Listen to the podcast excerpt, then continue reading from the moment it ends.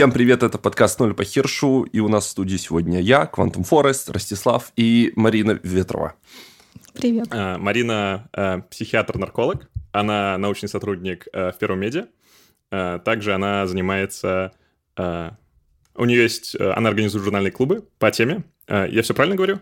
Да. И ты немножечко занимаешься еще популяризацией темы ментальных проблем и наркологии. Так точно, все правильно. Именно в таком порядке. Хорошо. Э, позвали тебя на наш подкаст э, с Квантумом, потому что э, хотим поговорить о ментальных проблемах. Начали говорить с ним под запись, честно скажу. И вот что произошло.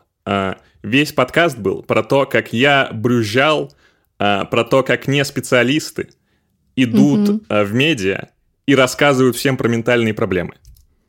А потом я послушал это в записи и понял, что э, стал тем, на что жаловался.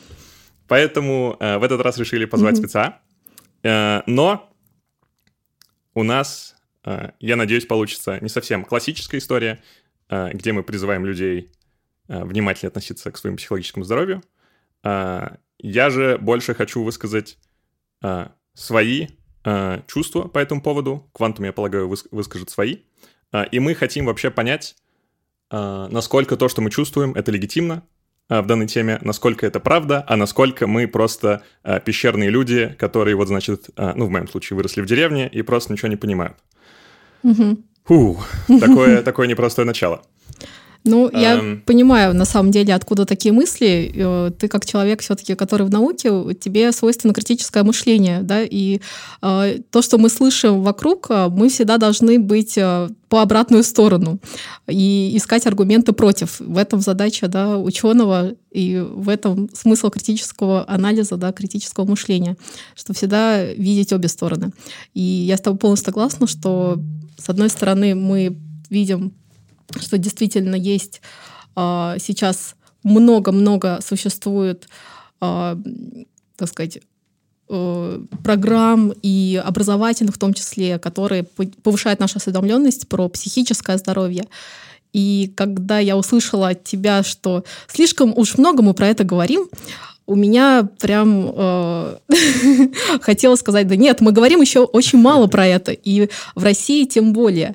Вот, поэтому мне хотелось бы, конечно, сегодня да, раскрыть тему того, что об этом нужно говорить, нужно говорить правильно и э, по делу, и так как э, положено, да, то, что социальные медиа, они распространяют информацию не всегда корректно, это есть такое, но при этом осведомленность э, психического здоровья у нас пока не на хорошем таком уровне, чтобы бить тревогу о том, что давайте-ка прекращать это делать. А, мне нравится все, что ты сказала. А, подписываюсь под всем, все понимаю. А, предлагаю вот что. Буду говорить свои мысли по этому поводу, угу. пещерные, как я уже говорил. А ты меня, соответственно, поправляй как надо. Потому что вот на какой мысли я себя поймал. А, я поймал себя на мысли о том, что как будто бы очень много людей говорят про ментальное здоровье сейчас, но как будто бы не все, не то чтобы по делу, но создается... Это как э, ментальное здоровье, это как научпоп, как будто бы. Э, угу. Идея клевая, э, как будто бы есть люди, которые умеют это правильно делать, но в большинстве своем это тебя раздражает и как будто бы дает, наоборот, какой-то негативный, ну, негативное отношение. Вроде как здорово, что про исследования рассказывают, но то, как делает это большинство, э, создает лишь большее какое-то мифотворчество. Я поймал себя на мысли, что немножечко э, напряжен от того, как много люди говорят э, про ментальное здоровье, когда начал находить э, статьи о ментальном здоровье в таблоидах. Э, то есть э, в газетах, которые, ну, очень дешевые и рассчитаны mm-hmm. там на громкие заголовки, вот на всякая желтая пресса. А, хотел, э, обычно мы к Ваксканту мы готовимся к подкасту, мы читаем какие-то большие тексты на тему нашего подкаста, да, а, с э, ментальным здоровьем проблема в том, что текстов-то очень много, и непонятно, что читать. А, я решил, что раз я не могу сделать э, правильный выбор, я сделаю точно неправильный выбор. И вот статья под названием «10 заданий для тех, кому не хватает любви и человеческого тепла от лайфхакера». которая, ну, поможет, э, надеюсь, как надеются его люди, которые написали статью, развеять э, грусть и тоску э, и депрессию и вот все вот это. И здание от «научитесь радоваться хорошему» до «научитесь говорить супер спасибо». Uh. Если uh. Ростислав после этого выпуска пропадет, э, во всем вините лайфхакера. Да, э, во всем вините лайфхакер, это просто хороший совет. Как будто бы ужасная, ужасная медиа. Ну так вот, немножечко расскажу, почему я скептически отношусь к ментальному здоровью чтобы mm-hmm. дать какой-то бэкграунд и, возможно, законнектиться с какими-то слушателями, которые смогут понять, что вообще-то э, то, что я испытываю, возможно, многие люди испытывают, э, ну, недоверие, да, э, и mm-hmm. почему оно испытывается. Началось все в детстве. Э, любил физику и математику, э, что автоматически значило, что ненавидел гуманитариев. Э, психологи, э, психиатры были где-то на этой траншее между одним и другим фронтом, и, в принципе, с тем, как я вырос, э, научился гуманитариев любить э, и понимать, что они занимаются важным делом, э, а если даже и не важным, то все равно интересным. Э, с психологией так не получилось, э, потому что, во-первых, э, у меня никогда не было опыта того, что я чувствовал, что у меня есть проблема, и я к кому-то обращался, и этот человек решал мою проблему. Я никогда не сталкивался с психологией. Поэтому и смотрю на нее немножечко критично. Но чувство от того, что я на нее немножечко критично смотрю, усилился тот факт, что как будто бы психологические проблемы — это проблемы образованных богачей. Угу. А, объясняю, что имею в виду. А, люди, у которых есть Твиттер, вот у них есть психологи. А, как будто бы у простых работяг, у людей из народа, они всего этого не испытывают. Понятное дело, что это заблуждение, потому что они просто не говорят об этом. Вот. А, и вторая часть проблемы — это то, что вроде тебе интересно, что там происходит, и ты начинаешь интересоваться, и тебе такое количество пытаются продать вещей, начиная от медитации, заканчивая какими-то трекерами всей твоей жизни — Э, которые при помощи Big Data анализируют твой психотип и говорят, что тебе есть. Э, и ты как-то и без этого жил неплохо. Поэтому... Ты еще забыл волшебную вещь. Это зубная щетка, которая по анализу твоей слюны э, угадывает, депрессию у тебя или нет. Я про это не слышал, но звучит как идея для стартапа, скажем так. Эм, вот. Просыпаешься в поту ночью после всех этих мыслей. Э, и думаешь, э, у меня есть какие-то переживания э, в душе, а я их себе выдумал или нет? Вот, такое у меня начало для подкаста. Вау, э, на самом деле очень много тем ты затронул. Э, я хотела бы начать, наверное, с того, что меня зацепило больше всего. Э, первое, что ты сказал, что ты, да, как человек, который далек достаточно от гуманитарии, ты действительно не очень понимаешь, как это работает. Да? То есть обычно как ты представляешь себе а плюс Б равно С, да, то есть вот есть какой-то, а, какие-то исходные данные, с этим можно что-то сделать и получить некий результат. И вот от психолога, да, от психотерапевта, от психиатра, наверное, ожидается что-то подобное. Ты приходишь, вываливаешь туда свой ворох проблем каких-то а, нерешенных, ставишь, грубо говоря, задачу перед э, человеком, а он там что-то должен пошаманить с твоим мозгом, психикой и все вставить на свои места, дать результат, результат решить за тебя какую-то проблему, да. У тебя прям был такой, э, ты прям так и сказал, да, что кто-то решит проблему за тебя. А, да. вот такой подход, он, конечно, э, изначально говорит про то, э, насколько у нас понимание вообще работы психики и вообще роли в этом во всем психолога. А, ведь психолог, психотерапевт, а, это, эти люди, они себя не представляют как людьми, которые за вас решат какие-то проблемы.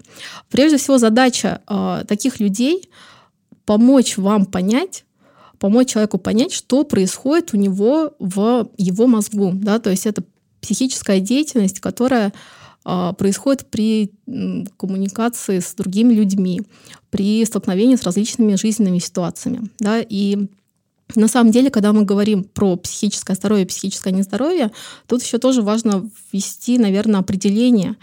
И э, вся фишка заключается в том, что у нас э, мир не дихотомичный, где есть здоровые, где есть больные.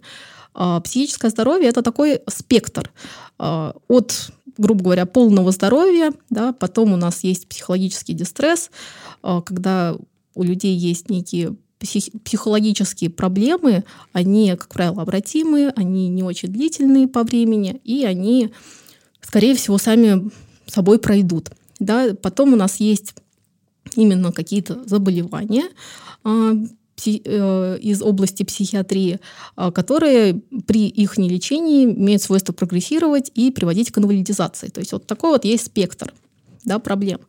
И понятно, что для каждого спектра есть э, свои э, интервенции, да, которые помогают э, человеку либо быстрее пройти вот этот вот дистресс и обрести нормальную спокойную жизнь, да, либо там, пережить горе, например, да, утрату близкого человека какие-то там сложности на работе. Вот сегодня, надеюсь, затронем тему сложности психологические вот в академии до э, уже лечения каких-то действительно заболеваний. То есть у нас есть критерии болезней, которые описаны, вот мы пользуемся в России МКБ, да, Международная классификация болезней, в которой описаны все критерии э, заболевания. То есть это не то, что вот мы как-то так посмотрели на человека и думаем, что вот что-то он болен.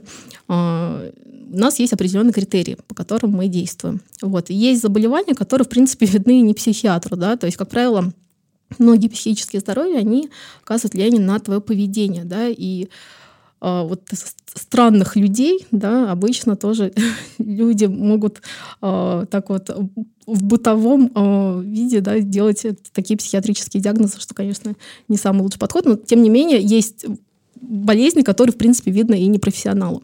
Это мы уже говорим про тяжелые случаи, вот, которые mm-hmm. уже ведут к инвалидизации, человек не может там за собой ухаживать и так далее. Вот, поэтому тут э, э, по поводу того, что психиатрия это или психология это э, как бы чисто для богатых, э, тут я бы тоже поспорил, потому что действительно, ну, ты сам, в принципе, согласен, что такая позиция достаточно некорректна, потому что в нашем, если мы посмотрим на вообще мир в целом, а, я помню, я очень удивилась, когда узнала, что, например, в одной из стран Африки, в Либерии, а, до недавнего времени был вообще только один психиатр на 5 миллионов а, жителей страны.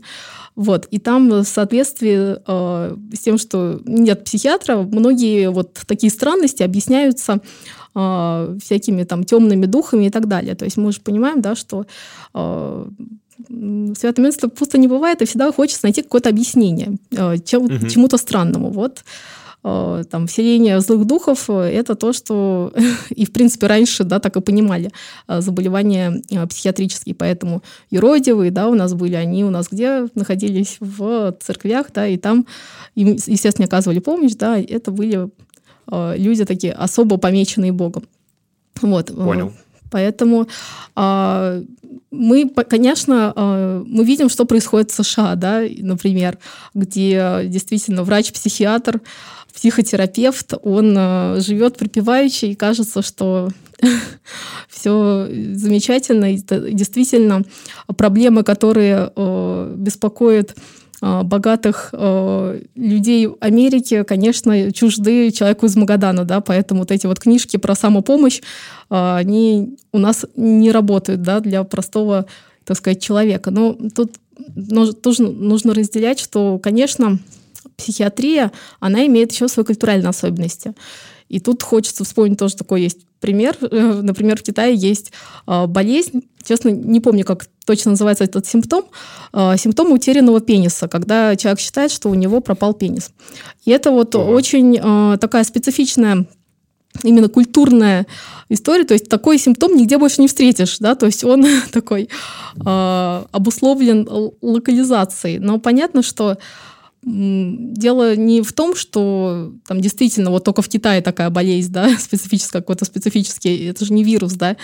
Угу. Было бы страшно. Просто, ну да, это некое такое, все вот эти наши э, объяснения психических заболеваний, они э, также связаны с нашим культурным историческим наследием, да, поэтому угу, и мы видим, что в России психиатрия стоит на особом как бы, месте, да, и достаточно до недавнего времени это была наука обособлена от мировой в силу понятных исторических причин. Поэтому психиатрия, конечно, она украшена многими мифами, стереотипами и предубеждениями.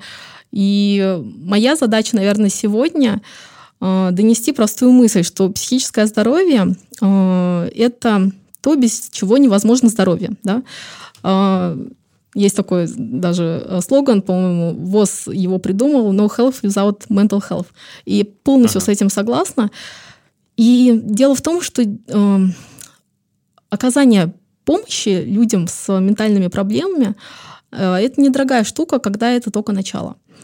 Э, и вот угу. в России э, вся проблема заключается в том, что у нас очень институализирована помощь, э, несмотря на то, что недавно происходят различные там реформы, а, но смысл в чем? Что помощь оказывается людям, которых уже проблемы, да, которые, вот, если вспомните, я говорила про спектр, да, от дистресса до, там, от здоровья, дистресса и до инвалидизации, то вот как раз помощь оказывается людям, которые уже инвалиды, которым э, нужно находиться в госпитале, да, э, в стационаре, э, которым нужна какая-то уже помощь э, больше социальная, да, и, как правило, угу этим и ограничивается психиатрическая помощь в России. Это действительно большая проблема. И, кстати, а, стоит отметить, что тот же самый ВОЗ, да, Всемирная организация здравоохранения, а, Одна из их задач а, заключается в том, что вообще посмотреть, а как с проблемами ментального здоровья справляется мир. Да, то есть это все-таки всемирная да, организация, они должны это делать. И у них есть запущен проект такой, а, тоже легко найти его на сайте ВОЗа Mental Health Atlas, где они просят каждую страну, ну, соответственно, уполномоченных лиц, предоставить информацию, сколько там у вас психиатров, сколько детских психиатров, сколько коек и так далее. Так вот, в России очень много психиатров. У нас очень много врачей. Ну, в принципе, да, у нас такая mm-hmm. система построена, да, это спасибо, Симашко. У нас такая система, что много врачей, они потому что дешевые. Это недорогая единица, к сожалению, в России. А, поэтому, но э, несмотря на то, что у нас так много психиатров, а, психическая помощь, да, психиатрическая помощь, психологическая помощь, она оказывается в недостаточном объеме. И, как правило, если вы спросите у людей, которые вот, да, грубо говоря, только-только там поняли, что у них какие-то есть сложности, проблемы, то, как правило, они обращаются за какой-то платной помощью. И э, у нас э, действительно, если ты пойдешь, наверное, к психиатру, э, при, ну, грубо говоря, таком дистрессе, да, не при там заболевании, а вот только-только каких-то там начинающихся проблемах, э, то, скорее всего, э, это э, придет к тому, что тебя не поймут, почему ты это вообще сделал, зачем mm-hmm. туда пошел. Вот. Эм, это действительно такая есть проблема, поэтому у нас есть э, инстаграм-психологи и так далее, которые, с одной да. стороны, делают прекрасно, на самом деле, вещи. Э, некоторые из них с удовольствием смотрю, наблюдаю, как они строят общение со своей аудиторией и как они просвещают людей. И, ну, опять, как обычно, да, везде есть плюсы-минусы, и тут надо смотреть на человека, да, кто что делает. Поэтому, увы, у нас помощь, которая нужна для вот каждого человека, она не оказывает практически, да, любого человека в определенный момент его жизни, она не оказывается в полном объеме, да и на самом деле много что может делать человек сам, и не обращаясь к психологу да, или к специалисту. Ну вот у меня есть э, вопрос такой. Ты рассказываешь, как психология устроена немножечко изнутри, э, угу. как специалист. А у меня есть вопросы как у потребителя, у гипотетического потребителя психологических услуг. Угу. Э, объясню на примере. Да. Э, недавно зуб заболел, э, пошел к зубному, зубной сказал, э, надо было регулярно ходить на чекап, угу. э, посоветовал лекарство угу. и сказал, что зуб надо выдирать. Я лекарство да. прогуглил, э, понял, что лекарство не рабочее, которое он мне посоветовал, гомеопатия, глобулин назывался. Я угу. понял, что э, врач этот э, может быть немножечко ангажирован в моем лечении, да? Э, не, не хотелось ему доверять после такого. Поменял другого, Понял. он, в принципе, сказал то же самое, нужно ходить регулярно на чекапы, э, дал нормальные обезболивающие и зуб выдернул. Угу. Если я пойду э, к психологу. Не очень понятно, как понять, что мне нужно пойти, да? Угу. А, потому что зубом понятно, что болел, а, поэтому пошел. Но еще и врач сказал, ходи регулярно. И теперь на один зуб меньше, да, когда у меня. Я такой, ну теперь точно регулярно буду ходить. Эм, и второй момент, непонятно, как обманщика найти. Понимаешь? Потому что обманщики-то точно есть. А, более того, если мы говорим про платные медицинские услуги, даже если мы говорим про государственные медицинские услуги, да, а, врач а, в теории экономически заинтересован в том, чтобы ты к нему ходил. Это его работа тебя лечить. Э, но так как э, психология, вот ты говоришь, задача психолога — это помочь тебе решить твои собственные проблемы. Как понять, что этот человек э, помогает тебе решить твои проблемы, а не, допустим, э, вместе с тобой придумывает себе проблемы, и вы их затем вместе решаете? Или наоборот, что... Э, ну, что mm-hmm. либо у тебя не было проблем, ты их надумал, ты их решил, либо у тебя не было проблем, ты сходил, и у тебя все еще нет проблем. Э, как вот да. такие практические проблемы? Угу. Я поняла твой вопрос, и Тут же мне вспомнился как-то разговор, э, который случился у меня на шестом курсе с одним из э, э, сокурсников, потому что, господи, зачем ты идешь в эту психиатрию? Там ничего не понятно. Человек собирался идти в хирургию, вот. и мы тоже обсуждали, что ну вот ты реально никогда не увидишь результат своей работы, потому что, ну вот хирург в этом плане это отличная специальность. То есть ты отрезал аппендицит, все, классно. Больной здоровый, угу. у него, грубо говоря, нет аппендицита, не беспокоит симптомы, все великолепно. Как ты психиатр, а тем более я уже тогда думала про наркологию, да, где мы понимаем, что количество ремиссий практически ну, очень-очень мало, и официальные данные там 15-20% это сильно приукрашено. Конечно, угу. конечно, и мы не можем сказать, что вот у нас есть какая-то волшебная пилюля, таблетка, какой-то волшебный жест, э, волшебное слово, которое вот сейчас прям изменит психику человека, вернет ее в состояние здоровья, да, то есть когда человек угу. может нормально выполнять свои все функции, и познавательные способности у него будут отличные и так далее. Но э, у нас просто разные ауткамы, да, разные э, задачи, критерии эффективности нашей терапии. И в психиатрии, да, в психологии э, человек, как правило, э, рассчитывает на то, что у него улучшается качество его жизни, у него улучшаются отношения социальные. Да? То есть обычно наша э, психическая деятельность, она проявляется в том, как мы взаимодействуем с нашим окружающим миром. И угу. поэтому, например, как э, у врача-психиатра какой есть инструмент для вообще диагностики, да, оценки состояния? Это наблюдение угу. и э, разговор, да.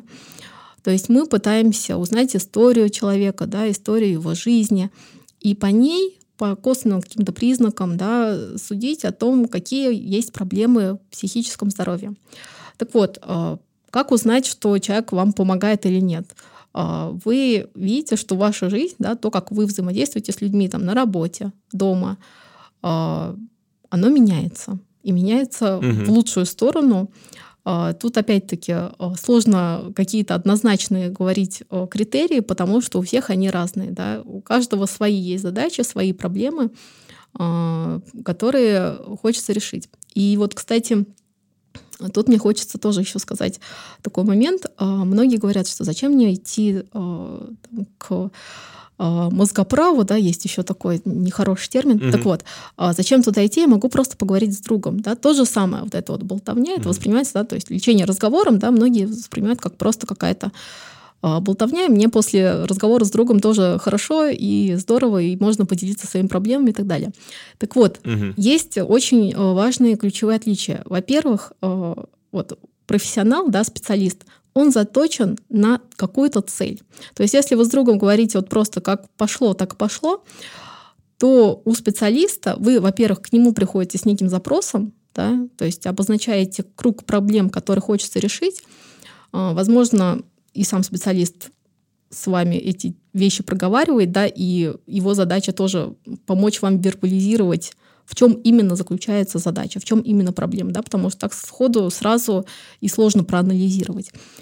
И после того, как человек, э, специалист помог вам нащупать вот эту вот область проблемы, он, соответственно, заточен на то, чтобы как-то с этой проблемой бороться, да, и вот э, у него есть определенный, всегда он держит в голове вот эту вот цель, что нужно сделать. У друга угу. нет такой задачи. Вы вот говорите, и у вас нет какого-то конечного э, пункта назначения, скажем так, да. Угу. И еще один момент, что э, вра... э, как, ну да, не обязательно врач, психолог это не врач, э, например, психолог, он э, не не будет вас осуждать, да, то есть если друг, которому mm-hmm. вы рассказываете какую-то историю, да, вот со мной вот так вот плохо поступили, а вдруг себе начнет э, рассказывать свою точку зрения, да, как он это видит, и всегда, да, человек может э, ну, осуждать, да, и не обязательно в плохую сторону, да, можно и положительно осуждать, но тем не менее он более субъективен, да, в оценке отношений. А, тогда как задача специалиста сохранять некую такую более объективную позицию и быть таким третьим да, судьей. Я понял. Вот, так что это очень разные вещи, поэтому да.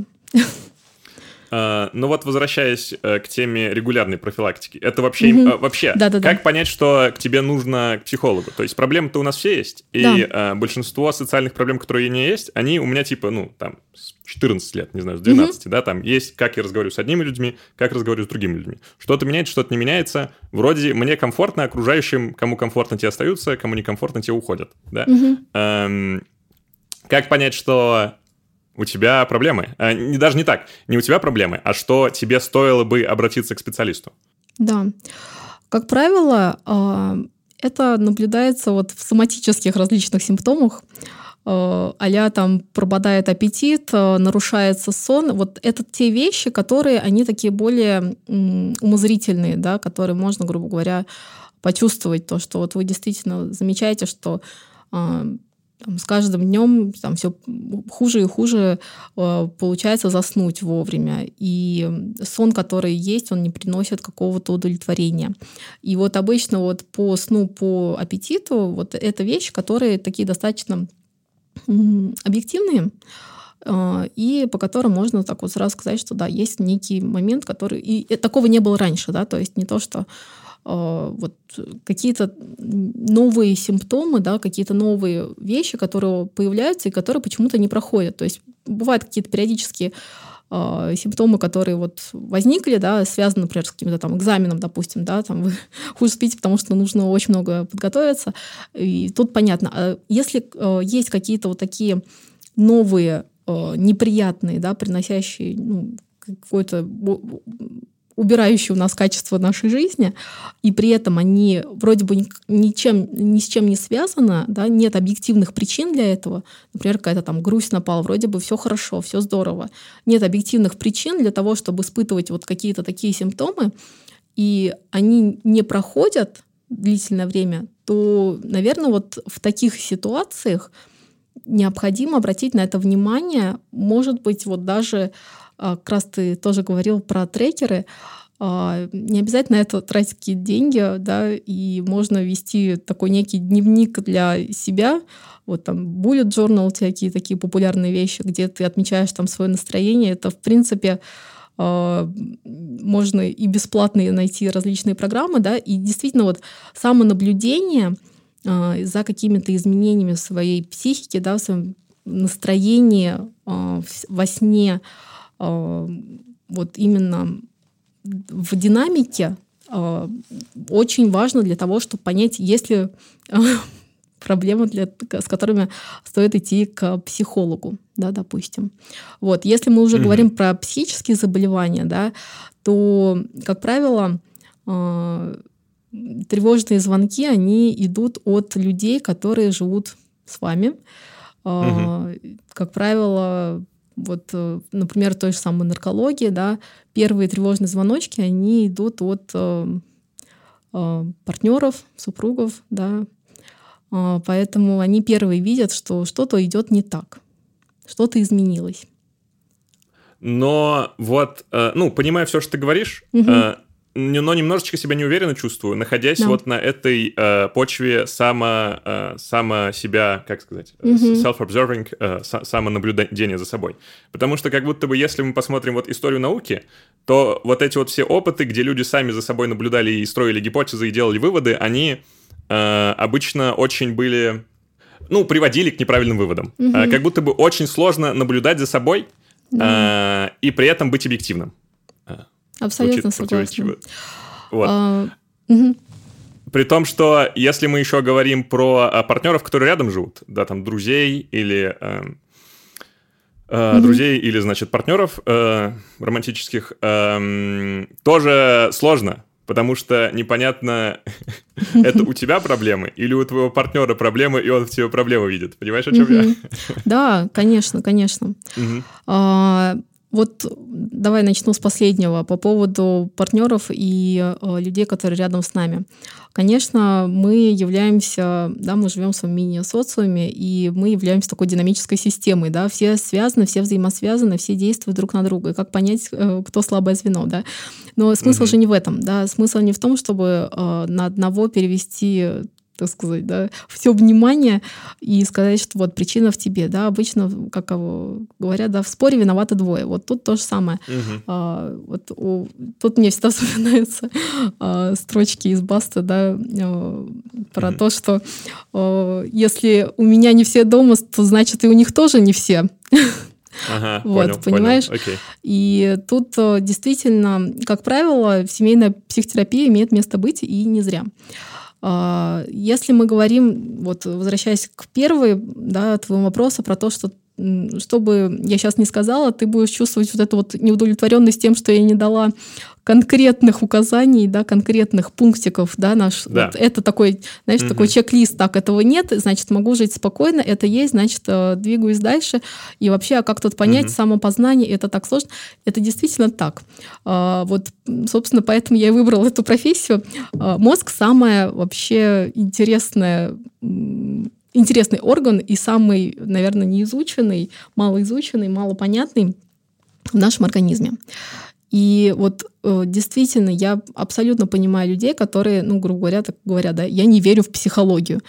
Хотя угу. это не какая-то да, религия, чтобы в нее верить, она это есть, да, мы все понимаем, что психика, она существует, мы ее, конечно, не можем, э, так сказать, порезать и посмотреть, что там внутри, сделать какое-то э, препарирование. Насколько я помню, но... с психикой да. проблема в том, что ее дефинировать даже тяжело. Конечно, да. И вот я тоже немножко затрагивала вот эту тему про МКБ и критерии. Да, у нас есть четкие критерии для болезней, но угу. для того, чтобы действительно вот понять, а, а вот где вот этот начинается уровень а, ну вот отличия, да, здоровья от нездоровья, где вот эта вот тонкая грань проходит пограничных каких-то состояний, конечно, это не задача вот человека самого себя ставить такие Э, диагнозы или состояния. И, э, конечно, э, вот о чем я сказала, да, про самонаблюдение, это не идеальный да, способ. В науке мы прекрасно видим, что всегда хочется иметь какие-то объективные да, методы, оценки. группу. Да, да, да, да, да. Вот. Опять-таки, есть большая такую популярность набирают различные самоопросники, да, и угу. в том в числе э, тесты для депрессии, тревоги.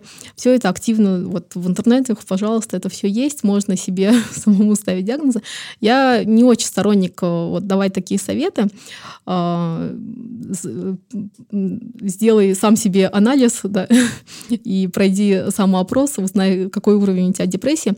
Э, мне кажется, это немножко лишнее, и э, я я бы, вот если да, давать прям совет, когда мне идти э, к специалисту, нужно идти тогда, когда угу. вы чувствуете, что вот действительно что-то идет не так. Это вот на самом деле, ну, нет такого прям четкого критерия, да, вот угу, у каждого угу, свое. То какой-то профилактики. Конечно, да. да. Ну, вот okay. опять, да, мы говорим про то, что у каждого человека есть эм, опять-таки, разные, а, у нас есть разные сферы психической деятельности, да, есть эмоции, есть когнитивные, позна, э, познавательные, да, способности, там, наша память, внимание, а, это то, что больше, да, наверное, беспокоит людей в науке, и ну, у них, естественно, когнитивные способности те еще, на самом деле, на хорошем уровне, но просто периодически, да, есть некие тревоги по этому поводу.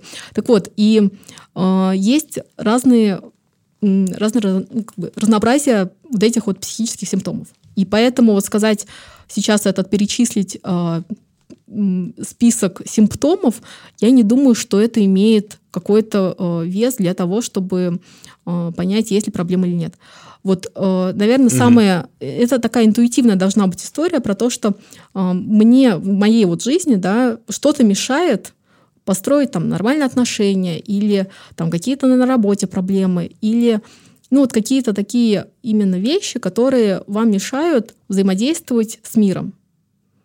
И, наверное, угу. это самый такой э, объективный критерий, по которому можно понять, надо обращаться за помощью или нет. Если все гладко, спокойно в семье, на работе, и вы э, видите, э, что будет через 10 лет, и вам это нравится, то, наверное, все хорошо. А, понимаю. А, мне нравится все, что ты говоришь. Мне нравится, что ты как будто бы... Ну, у меня в голове два демона, да. Один говорит, да, э, психология — это вот это вот все э, для инстаграмеров, а другая говорит, вообще-то это очень важно, и там люди, э, жизнь... Ну, люди умирают же. Конечно. Надо да. очень. А ты такая говоришь, типа, вот, вот золотая середина. Очень нравится, очень взвешенно. В рамках подготовки к подкасту смотрел видео про философию ментального здоровья. Э, и там несколько интересных тезисов было сделано. Э, просто выскажу их вслух. Э, может быть, это вас на что-то, на какой-то ответ, на какой-то response эм, вдохновит. Вот что там говорилось. Что концепция ментального здоровья подразумевает под собой ментально здорового человека, то есть человека без проблем. То есть, когда мы mm-hmm. говорим, что этот человек ментально болен, мы подразумеваем, что в вакууме э, существует в палате меры весов ментально спокойный человек, и вот а, отклонение от этого человека — это ментальная проблема. А, и что, а, допустим, государство может политизировать ментальное здоровье, да? По-моему, в Советском Союзе такое делалось. В данном, в том видео приводился пример про Британию. Сказать, вот это вот здоровый человек, а вот это вот нездоровый, соответственно, мы как государство, мы вот этого нездорового по формальным критериям а, потому что он не соответствует этому нашему идеальному человеку в вакууме, мы его забираем, да, себе. Теперь он наш. А, и там приводилось два примера. Один типа супер, э, супер зашоренный у всех на устах, это с Аланом Тюрингом, да, что произошло, когда государство сказало, геи — это ментально нездоровые люди, потому что они отличаются от нашего идеального mm человека, да, соответственно, давайте кастрируем его. И другой пример, более интересный, как мне показалось, а, раньше в Британии, чтобы людей заказывать, наказ... ну, чтобы мотивировать людей не совершать суицид, они говорили, а, если человек совершил суицид, то мы забираем все его деньги и все его имущество. Таким образом, оставив э, его родственников куковать и без денег, и без кормильца, да, если мы говорим, э, ну, вот о такой э, модели семьи. Вообще, вот такой образ идеального человека с, ну, ментально здорового человека в вакууме, он существует, типа, как образ прямо сейчас, э, когда мы говорим обо всем этом? Или это же, ну, в прошлое ушло? Я склонна ответить, что, наверное, ушло в прошлое, потому что с учетом того, что вот мне видится, что происходит на данный момент, и вот различные просветительские проекты, которые поднимают различные вот темы психического здоровья, э, это все указывает на то, что нет здорового человека. Да, нет угу. вот этого идеального э, такого золотого стандарта качества психического здоровья. И угу. у каждого, да, на каком-то моменте... Во-первых, есть э, несколько утверждений. Первое — это то, что психическое здоровье — это не только отсутствие болезней. Да? Uh-huh. Психическое здоровье это э, на самом деле такой очень широкий пласт, который включает кучу-кучу всего. И э, на самом деле нельзя сказать, что вот если у тебя нет вот самого вот этого диагноза, то ты психически здоровый человек. Uh-huh. В любом э, возрасте может произойти что угодно, и никто не застрахован. Да? Это такой второй постулат, что э, заболевание, э, расстройство психики может случиться в любой момент у любого человека, в том числе вот наркологические заболевания. То же самое. Любой человек подвержен риску развития алкоголизма, наркомании, табакозависимости и так далее. Угу. И э, у нас просто так устроен наш мозг. э, мы не, у нас нет таких вот механизмов, которые полностью нас защищают от всех вредных последствий нашей деятельности да, и от факторов внешней среды. Поэтому а, что сработает, вот в чем механизм да, вот образования психических заболеваний, это до сих пор а, покрыто, в принципе, загадкой, которой мы ну, что-то там нащупали, что-то знаем, но тем не менее, как а, формируются психические заболевания, кроме вот каких-то концептуальных моделей, на самом деле у нас ничего больше нет. И мы ну, действительно мало очень об этом знаем. Да? То есть вот в какой-то момент а, начались очень популярны вот различные иммунологические да, заболевания. Мы понимаем, что да, там есть а, различные а, механизмы воспаления, которые да, вот участвуют в развитии психических болезней. То есть вот мы когда уже говорим про вот междисциплинарный да, подход в понимании психического здоровья, то есть это не то, что какая-то да, аморфная психика, а вот то, что можно действительно пощупать, да, это уже иммунная система. И Э, тут проблема заключается в том, что э, пока мы не узнаем вот полностью, да, в чем именно, вот, э, какой провоцирующий фактор, да, как, какие первые вот эти вот этапы зарождения, да, вот этого психического нездоровья, и не узнаем от и до все эти шаги, мы не можем сказать, что мы можем воссоздать вот это психическое здоровье. Потому что мы ну, не очень-то понимаем, как а как это вообще работает, да? то есть как себя защитить от э, того, что происходит вокруг, да, и как э, сохранить его. А ведь э, известно, что мы живем в таком мире, где там есть коронавирус, да, где есть э, войны, где люди близкие, которых мы любим, умирают, да, и так далее. И все эти вещи, они, естественно, оказывают э, свое влияние на наш мозг.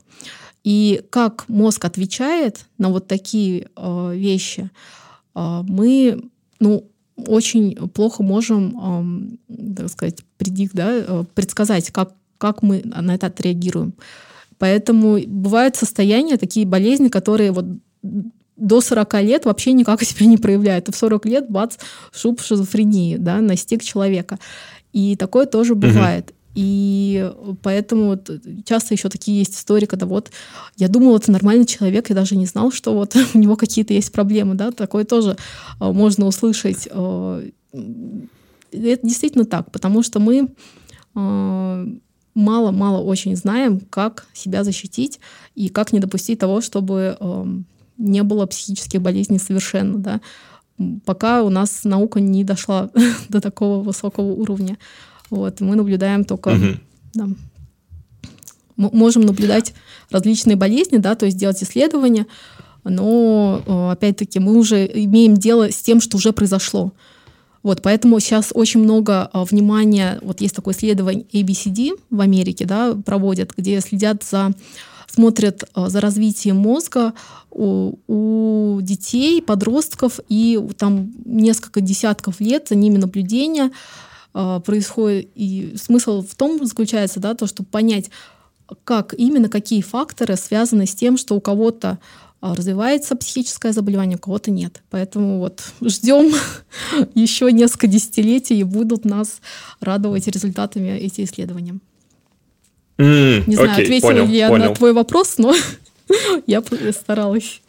Ну, это очень интересно, и хотелось бы, наверное, застать даже эту э, эпоху. Э, немножечко из-за этого создается, ну, опять же, у меня, потому что, наверное, я вот с такой более э, консервативной или же даже, mm-hmm. можно сказать, глупой точки зрения, да, что вот все этого не было, а теперь появилось, что э, в моем словаре слово mental health, оно появилось тогда же, когда появилось слово камбуча, да, э, то есть... Э, эм, Понимаю. Я вот что, вот, вот что хочу спросить.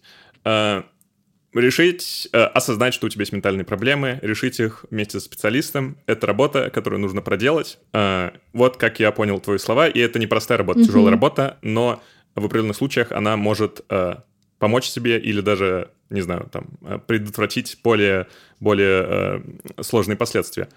Эм, Можно но... я еще может, да, да, можно да, я еще такую очень маленькую, мне кажется, такое ага. тоже резюме, а, как вот действительно понять, что пора да, идти куда-то угу. за помощью.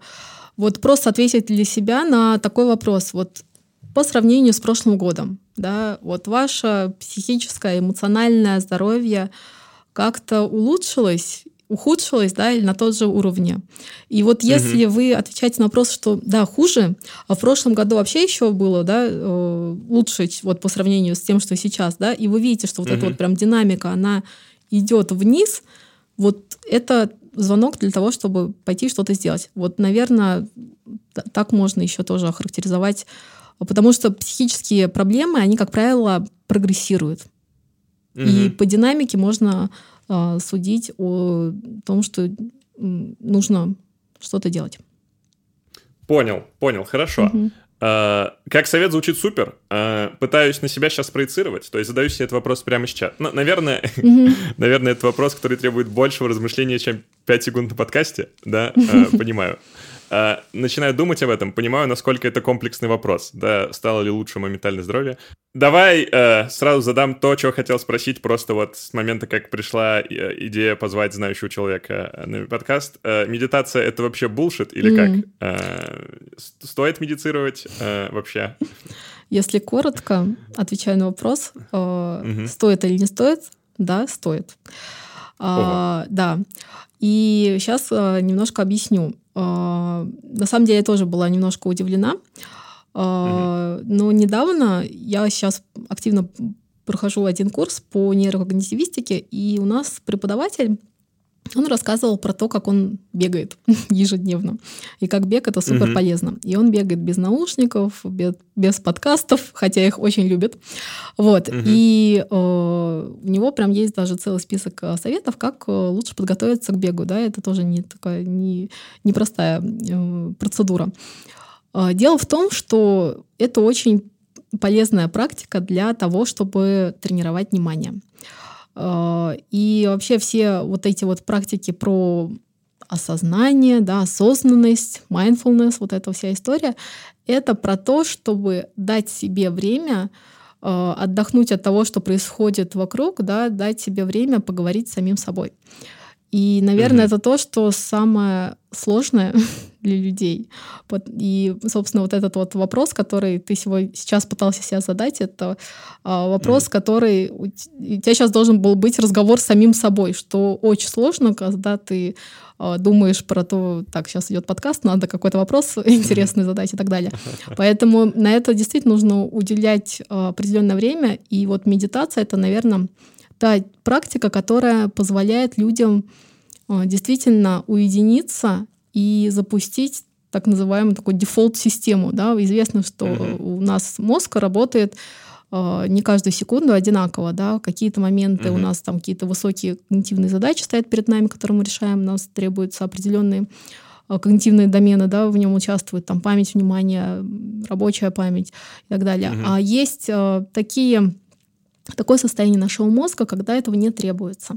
Это такая дефолт-система. Это не значит, что наш мозг да, mm-hmm. ни о чем не думает и там ничего не происходит. Нет, он очень активно там что-то происходит.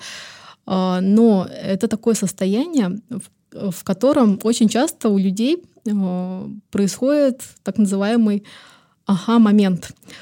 Mm-hmm. Может быть, слышали такое, есть нейрокогнитивический, э, нейрокогнити, как сказать, нейрокогнитивистский термин, э, когда у человека, который загружен какой-то информацией, да, долго думает о какой-то проблеме, Uh-huh. такой лоуд делает, да, э, различной вот исходными какими-то данными, и он, соответственно, как вот машинка, да, компьютер пытается переработать в какую-то оформленную оформленное решение, да, и, собственно, человек, чем он отличается от э, животных, да, тем, что он может использовать там различные инструменты для того, чтобы э, добиться какого-то э, решения задачи, да, то есть мы э, problem solvers, да, и это отличает нас от животных.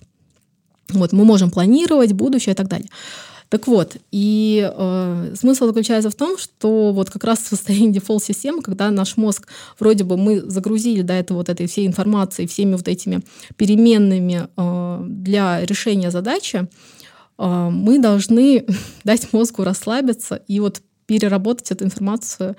И вот именно когда мы достигаем такого уровня э, нашего состояния да, мозга, дефолта, да, когда, казалось бы, он даже не думает, да, активно никаких задач не решает, у нас приходит это вот решение, да, вот эта вот лампочка загорается. Mm-hmm. Поэтому вот медитация — это вот одна из тех тактик, которые позволяют довести наш мозг до вот этого состояния, да, до состояния дефолта, когда мы э, вроде бы ни о чем не думаем, но в этот момент можем решить супер важную для себя задачу. И в том числе э, поговорить с собой и понять, а в чем проблема, собственно.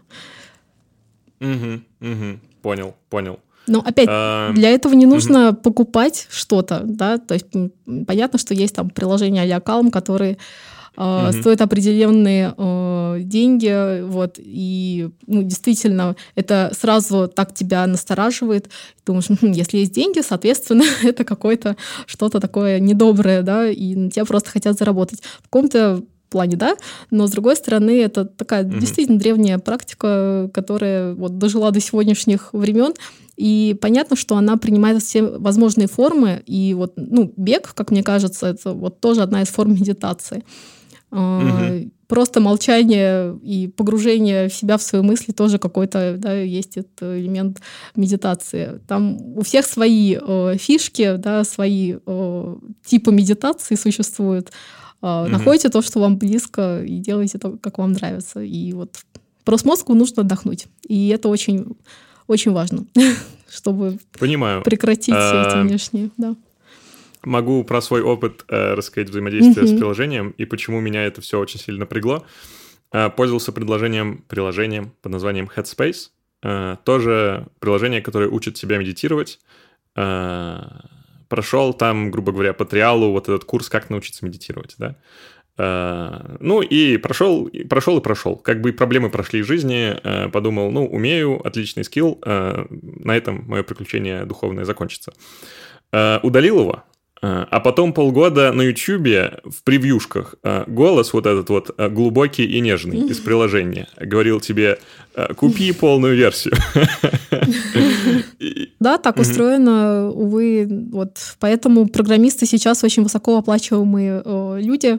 Им платят за то, чтобы они мониторили, делали статистику и говорили, как продать что-то. Да, увы. Это, это я такой... понимаю. Я к тому, что мне показалось это немножечко Uh, ну, неправильно с моральной точки зрения, что вот я привык mm-hmm. к этому голосу, как голос, который меня расслабляет, а теперь этот голос расслабляет меня на покупку. Mm-hmm. Uh, именно не да, аспект того, что они за мной проследили, да, а вот именно yeah. аспект того, как они мне хотят это продать. Ладно, uh, мне кажется, мы дали довольно обстоятельный бэкграунд, во всяком случае, для меня, о том, какие Э, ну, как выглядит сейчас пози- э, ситуация с э, помощью себе в плане ментальных проблем. Мы хотим с Квантумом позволить себе, чтобы поговорить про ментальные проблемы в Академии. Начну, наверное, немножечко с того, что открываешь любой большой сайт, опять же, вот вчера открыл, чтобы просто убедиться, что это правда, а не субъективное ощущение. У Nature даже есть специальный вот подсайт, про ментальные проблемы, и там раз в месяц стабильно выходит статья о каких-то проблемах людей и как их решать именно специфических для академии. Uh, импостер Я тоже, синдром, кстати, его нашла. Да, э, мне кажется, термин, который на втором курсе учат все, э, настолько он неотрывно в моей голове связан именно с академией. Э, недавно, ой, вот такая, вот такая мысль меня посетила. Недавно удивился очень сильно. Читаю Reddit, LabRats, и еще там профессорский Reddit есть, да? Это Reddit, в, ну, сабреддиты, в которых ученые, ну, треплются за жизнь, да? И вот какой пост привлек мое внимание, что я никогда такого не видел. Там чувак писал, что чувствует себя неуютно, потому что ему очень сильно нравится его PhD-позиция, и у него вообще нет никаких проблем и он чувствует себя неуютно, потому что все пишут, что проблемы — неотъемлемая часть твоего образования. А, ну, вот этого. А, И я понял, что действительно, думая об академии, я всегда автоматически думаю немножечко в негативном ключе о ней. А, и мне, наверное, это не совсем... То есть, с одной стороны, наверное, это говорит о проблемах академии, да? Что есть какие-то проблемы, они систематические. С другой стороны, я понимаю, что мне не хочется о них думать. И, возможно, ну, я полагаю, есть люди, которым, а, которые не сталкиваются ни с какими проблемами. И мы, наверное, сейчас о них чуть меньше слышим, потому что мы чуть больше слышим о ментальных проблемах. Вот, а, хочу тебя спросить. С одной стороны, как ресерчера, да, с другой стороны, как человек, который занимается ментальными проблемами. Эм, есть ли у ментальных проблем Академии какая-то своя специфика? Чем они отличаются от э, ментальных проблем mm-hmm. обычного человека? На самом деле, конечно, специфика есть везде, да, угу. профессия оказывает на тебя влияние, да, профессиональная деформация, она существует, и определенные условия жизни, они обусловлены нашим так сказать, э, социальным э, обществом, да, которое нас окружает, и теми условиями, да, которые они создают. Поэтому академия, угу. конечно, обладает некими уникальными особенностями. И на самом деле я бы сказала, если тогда не общими какими-то словами, то стоит еще различать, смотря где академия. Uh-huh. У меня был опыт, а, вот я, в общем, да, два года стажировалась в Америке, была, ну, там, с разницей в несколько лет, и два раза была в таких достаточно, ну, первый раз это Ельский университет, второй раз это Бостонский университет, и э, хотелось бы э, сказать, что после вот первой моей поездки я ощутила на себе э, влияние вот этой среды я расценила это как что-то очень хорошее, потому что у меня вот появилось э, такое лютое желание пахать. Вот, прям угу. очень сильно. В любой день недели, выходной, э, неважно в какое время, я всегда должна быть available и всегда должна что-то читать, э, чем-то интересоваться, с кем-то разговаривать и э, там э, в кафе приходить, э, работать. Э, я помню, что это был где-то там 13-й год, или 12 и я вот э, вернулась в Петербург, и тогда еще это было не очень сильно популярно здесь э, сидеть в кафе и работать. И угу. я помню, я когда приходила, там доставала свой ноутбук, на меня как так это посматривали, как бы девушка, вы здесь вообще надолго сидеть и кофе пить.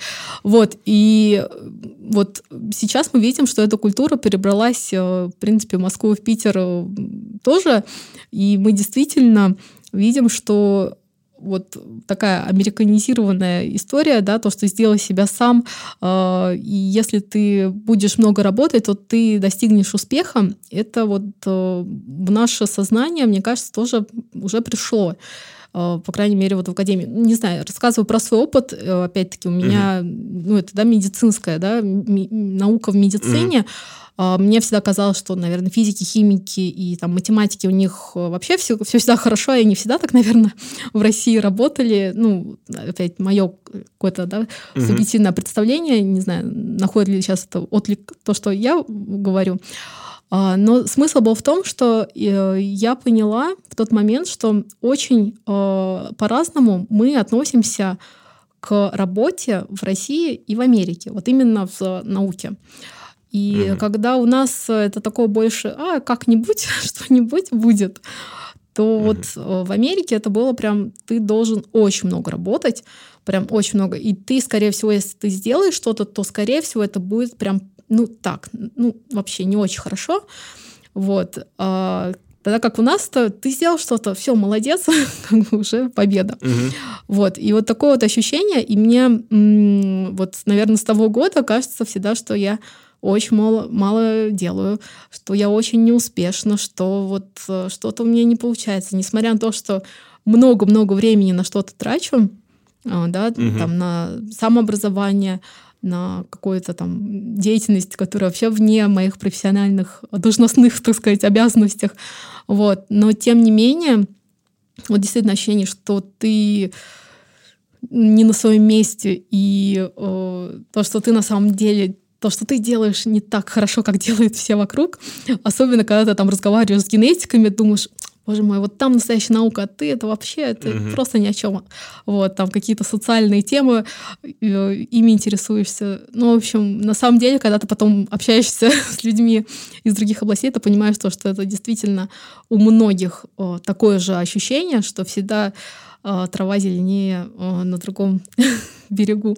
Угу. Вот. И действительно, проблема такая есть. Как с этим бороться, я пока для себя вижу один вариант а, — это вот как раз-таки сообщество. И вот, наверное, то, что вы, ребят, делаете, это как раз а, очень похоже, мне вот опять если проводить аналогии с наркологией, это как, угу. знаете, анонимные алкоголики, анонимные наркоманы, да? Вот тот анонимные, анонимные ученые, да, не очень анонимные. я ученый.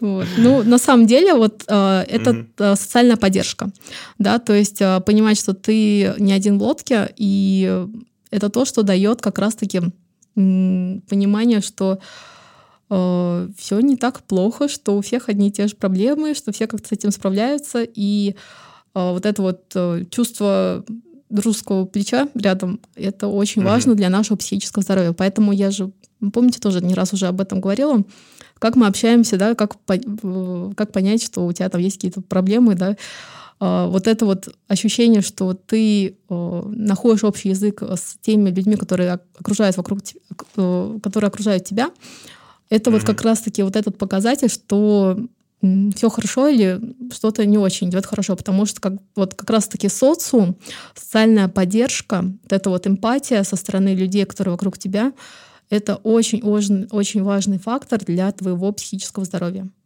И без этого, к сожалению, очень сложно. Понятно, что в науке, как правило, да, люди, особенно в России, мне кажется, есть такая тема, что там, я не покажу никому свое исследование, я сам такой вот умный, я публикую и ни с кем делиться не буду. Вот, для меня это тоже, кстати, было очень удивительно, когда в Америке, наоборот, все такие за коллабораторство, за то, что там давайте объединяться, делать что-то крутое вместе, там друг на друга ссылаться. И, ну, то есть вот, в принципе, идея вот ага. этого сотрудничества, она очень-очень сильно, да, пропагандируется, как, тогда как у нас, ну вот с этим, мне кажется, большая-большая проблема, и в тебе скорее видят какого-то конкурента, хотя непонятно, почему за что конкурировать. В Америке это понятно, да, там это деньги все-таки, да. Но вот э, здесь а, вот э, конкурс за Костя не очень понятно, но э, тем не менее вот такое у меня впечатление есть, и вот хочется создать как раз-таки ту да, или участвовать в той э, коммуне людей, да, в которые э, с такими же ценностями, как и ты, в науке, и которые а, могут поделиться своими же проблемами и сложностями. Вот, и наоборот, подставить плечо и поддержку. Вот, так что спасибо вам, ребят, что вы это делаете. Ой, э, да, мы делаем это исключительно ради славы. Э, здесь вообще никакой эмпатии. На самом деле, я сейчас эм. подумал, что Сайсай где-то именно в такой логике и создавался, и, а, меня аж продирает. Э, эмпатия — это здорово. Мы поддерживаем всех ребят, которые помогать друг другу, э, все журнальные клубы. Э, вообще, э, так, э, Марина, что ты делаешь? Ты берешь и сбиваешь нас. А у нас вообще-то академический подкаст, где мы не верим в психологию. Да-да-да, Под, подкупаю вас, видите? Да-да-да. Ну, на, да, на самом деле mm-hmm. мне хотел, это важные вещи, и я, на самом деле, это самая, наверное, ключевая мысль, которую я хотела бы донести, и то, что я вижу вот сейчас, да, в настоящее время, вот у меня есть э, несколько студентов, которые мне помогают, э, я вижу по этим ребятам, что они очень э, отличаются от там, моего уже да, поколения. вот мне на данный момент 33 года. И я вижу, что, конечно, вот вы, ну вот там сколько там, 20, да, 25 лет, э, совершенно уже другие ребята, и действительно вот э, люди уже задумываются про э, вещи, которых мы, мы, мы про это вообще не думали. И мне кажется, это ну, в таком хорошем ключе. То есть э, я прям очень рада, что у нас такое новое поколение студентов, медиков, э, которые поддерживают друг друга, не боятся чем-то ну, делиться. И это меня прям очень радует. Э, кстати, еще хотела бы, вот тоже есть пример такой. тоже хотела эту тему затронуть по поводу ну, психических да, проблем в академии. А, тоже такой был момент. Вот хотелось у вас тоже спросить, а, например, вот подумайте, вы являетесь там преподавателем, да, в медицинском, угу. допустим, вузе, и вы видите, что у вас есть какой-то отстающий студент, который вроде бы что-то делает, интересуется, но вот что-то у него не идет. И потом приходит время, там, допустим, какого-то экзамена, уже там все дедлайны прошли, а этот э, студент все не появляется. И тут, когда вы его залавливаете там в коридоре, э, он mm-hmm. там признается и говорит, что вот у него там какие-то есть ментальные проблемы, он не может э, что-то там сделать, он избегает вас на самом mm-hmm. деле. И вот вы его только заловив, понимаете, что вот действительно есть некий, некая причина да, для такого. И вот как думаете, как преподаватель отреагирует на то, что студент скажет, что он не выполнил какое-то задание или там не пришел на экзамен, э, или там плохо сдал экзамен, ну не знаю, да, то есть вот не выполнил то, что от него требуется, и при этом объясняет это тем, что у него есть психические какие-то вот э, сложности, да, что-то не в порядке со здоровьем, не физическим, да, то есть понятно, когда человек говорит, ой, да я тут в больнице вообще лежал, мне не до этого было, и тут все, сразу вопросы все сняты. А вот когда говорят про заболевание психики, как вы думаете, какая реакция у преподавателей, возможно, а... вот в современном мире в России? Э, я могу сказать, э, что, ну, опять же, я догадываюсь, какая реакция, и, наверное, не очень хорошая. Э, наверное... Хотя вот если бы я был преподом, а вернее как, у меня был опыт преподавания в университете, ну, тутором, да, то есть не настоящим, не настоящим ректором.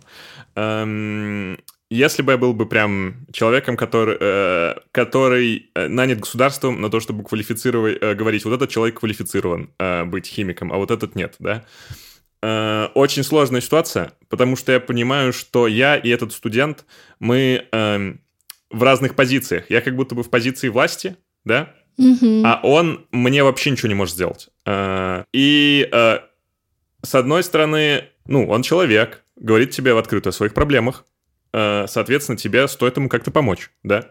С другой стороны, у тебя есть обязанности э, перед государством, они какие-то формальные. Короче, вот так. Если бы у меня были бы полномочия такому студенту помочь таким образом, чтобы это Э, не был нарушением закона, да, то есть, допустим, э, он не пришел на экзамен, который важный, да, э, потому что у него проблемы, и при этом он не может документально как-то подтвердить свои проблемы, да. Э, угу. Если у меня были бы полномочия как-то ему помочь, э, я бы, разумеется, помог. Если бы у меня не было полномочий, да, а, а я предполагаю, что большинство преподавателей находится именно в такой позиции, да, что нету какой-то законодательной системы о том, Э, ну вот кроме как какой-то формальный, да, вот, э, значит, есть какой-то там государственный врач, он дал государственную справку о том, что этот человек государственно болен. Э, как будто бы очень, очень сложно оставаться человеком в такой ситуации. Не знаю, Квантум, ты что думаешь? Я просто, ну, скажем так, был в этой ситуации с позиции студента. Угу.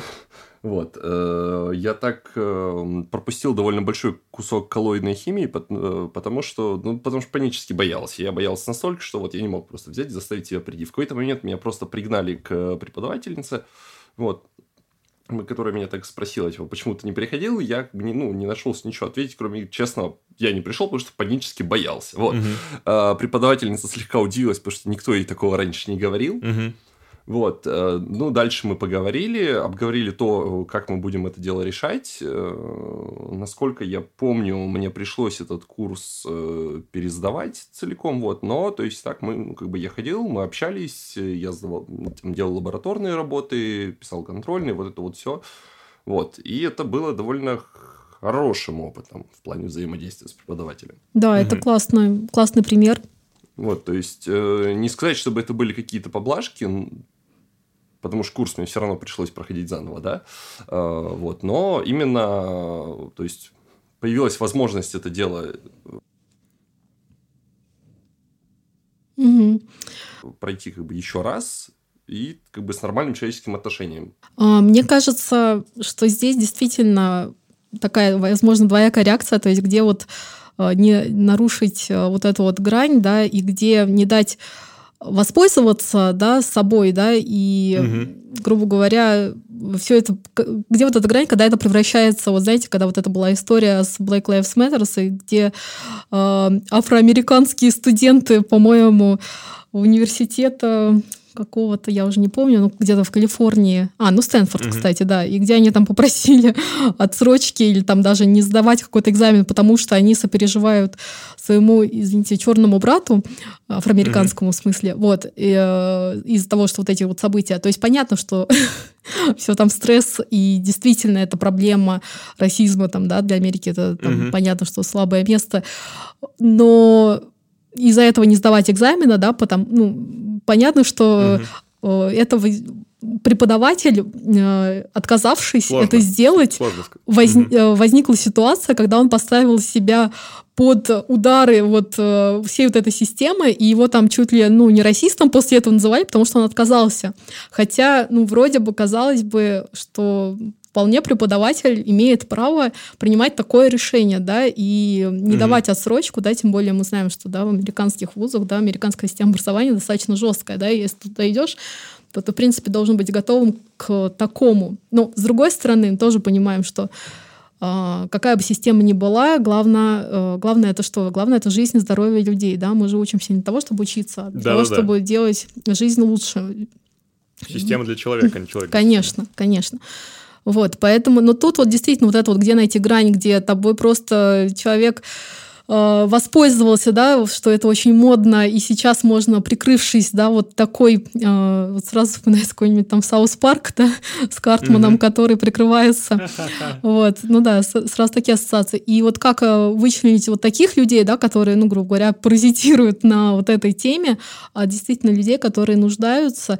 И, как правило, конечно, люди, которые вот нуждаются в такой поддержке, они в тени находятся, потому что, ну, действительно признаться, да, что есть какая-то психологическая проблема а, в открытую, это сложно, потому что это стигма, да, это как и там другие заболевания, то же самое наркологическое, да, или там ВИЧ. А, Все это действительно те заболевания, которыми стыдно болеть, да, стыдно признаться, угу. потому что общество осудят, у общества сразу э, возникнет ряд ассоциаций, что ты там опасно, еще что-то. Вот, да, и... я вот, угу. извини, что перебью, просто Конечно. поймал себя на мысли, что Uh, ну, с одной стороны, действительно, много кто сейчас говорит открыто о том, что у него... Вот даже Монеточка интервью uh, говорила, что вот у меня такие проблемы были. Uh, да, ну, как будто бы сейчас стало проще в этом признаваться. Но я подумал, что думая о человеке, который признался в открытую о своих ментальных проблемах, вот эта вот пещерная часть меня думает о том, что он слабый. Uh-huh, И, ну, это плохо, да, я не оправдываю себя сейчас. А, я понимаю, что это плохо. вот, что действительно есть опасность в признании. Uh-huh. Дополню мысль. Более того, вот на этом профессорском Reddit, другой сабреддит, который я часто читаю, там профессора пишут про свою жизнь. Очень интересное зеркало получается.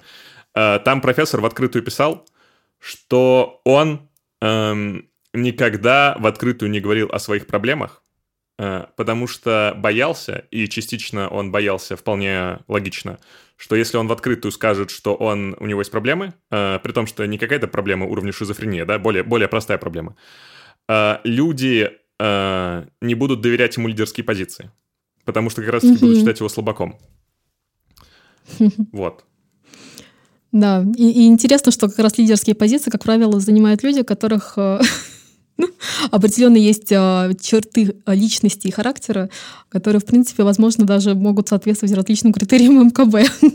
Потому что быть лидером — это достаточно специфическая а, обязанность. И как раз-таки, ну, опять тут а, вопрос про силу, слабость, да. А, конечно, mm-hmm. есть мнение, что признавать собственные слабости это показатель силы. Вот такая mm-hmm. версия аргумента, она не очень популярна, и, в принципе, тоже mm-hmm. это понятно. А, и мне кажется, как раз для России она более характерна, потому что у нас такая да, достаточно консервативная система, и показывать свои mm-hmm. слабости, как правило, не принято. Принято наоборот как бы кто чего не узнал, да, лучше мы все свои угу. аргументы, все свои, вернее, ограничения а, по, спрячем, да, все свои недостатки, спрячем, да. никому не будем показывать, пусть все думают, что мы хорошие. И, кстати, вот я тут тоже недавно, у меня такая же была мысль по поводу диссертации или там, как пишут научные статьи. А, вот а, тоже интересный момент, почему у нас в статьях никто не пишет про ограничения своих исследований, да, то есть когда ты читаешь угу. англоязычные статьи, так это практически первое, с чего начинается вообще секция дискуссии, когда ты сам признаешь, сам видишь свои слабые места в своем дизайне, mm-hmm. а их не может не быть, потому что ну, это научное исследование без э, недостатков э, мы не можем, да, если у нас нет недостатков, mm-hmm. это значит, что мы просто их не видим. Вот, то, что... И это как раз-таки показатель того, что ты какой-то не очень-то хороший, наверное, ученый, если не видишь свои недостатки.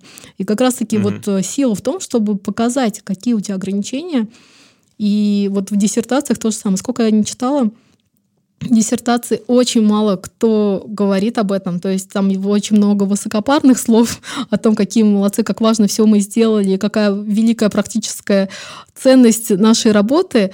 А, и все это такие очень общие слова. А при этом, когда ты начинаешь читываться и видишь многие-многие а, недостатки именно на дизайне, и ты понимаешь, то, что а про них никто, никто не говорит совершенно. И такое ощущение, либо этого нет, либо об этом специально умалчивают. И вот, к сожалению, такая порочная практика, она приводит к тому, что система так работает, и вот, э, соответственно, все так должны действовать, и если ты будешь действовать по-другому, то, скорее всего, система тебя просто изгонит.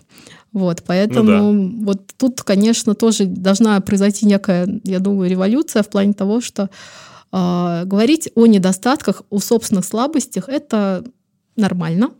А, это угу. такая а, новая норма. И вот действительно это сложно сделать, да и самому себе, опять-таки, да, признаться, что я в чем-то не хорош, действительно сложно. Вот что ж тут говорить о таком более широком да, признании. Но с другой стороны, мне всегда кажется, что вот это показатель того, что ты видишь над чем стоит поработать. Да? Если ты не видишь, над чем стоит поработать, то значит ты уже что? Ты идеальный человек? Но такого же не бывает. Человек берет и внезапно отвечает «да», и тут все становится про него понятно. Вот на какой мысли себя поймал. А, как будто бы она касается не только ментальных проблем, но ментальных проблем тоже. А, грубо говоря, вот эта вот система а, государственная, полугосударственная, полуакадемическая, которая отбирает из студентов профессоров, да, ну, она поощряет, грубо говоря, Понятное дело, людей, которые хорошо публикуются, которые трудолюбивые, которые умеют грамотно нетворкать и жать руки. А помимо этого, она поощряет также людей, которые э, ну, не показывают свои проблемы, да, э, которые показывают лучшую версию себя. А, соответственно, mm-hmm. такие люди становятся частью этой системы, а затем они становятся главой этой системы, и затем они, когда выбирают себе смену, да, других людей, они, разумеется, ну, как будто бы это система, которая подпитывает сама себя. Mm-hmm. Поэтому она да. такая странная. А, немножечко еще про этот сабреддит расскажу профессорский, потому что про а, ментальные проблемы PhD-студентов как будто бы, ну, Э, частично этот подкаст появился, потому о том, как много об этом говорят, и даже вот э, есть такой, не знаю, знаешь ты или нет, э, чатик в Телеграме Science FIA, мой любимый чат, там всякие ребята, не которые знаю. занимаются ресерчем, всякое обсуждают, там один чувак сказал, высказал, сказал следующее, он сказал, вот это вот вся твиттерская академическая mental health позитивная тусовка. ну, и я понял, о чем он, понимаешь? То есть он сказал немножечко негативно, Э, и я понял, кого он имеет в виду. Как будто бы они немножечко из раза в раз перетирают одни и те же темы. Импост, э, синдром импостера, mm-hmm. я слишком плох для моей позиции, вот это вот все. Мне стало интересно почитать про проблемы профессоров. Потому что, ну, во-первых, профессоров меньше, про них никто не пишет. Ну, то есть, второй момент, что, ну, они как бы богатые, что их жалеть, да? А богачей-то надо есть, да, а не жалеть. Вот, короче, что написал один чувак немножечко прочувствовал его боль. Э, интересно вообще, насколько это э, регулярная ситуация, происходящая в Академии. Он писал, что вот ты проф, ты, значит, э, ну, шел по этому пути, очень серьезно, очень много сделал, пришел на эту позицию, получил гранты, нанимаешь себе людей и понимаешь, что PhD-студенты, которые только что закончили магистратуру, свежие из университета, они тебя превосходят во всем.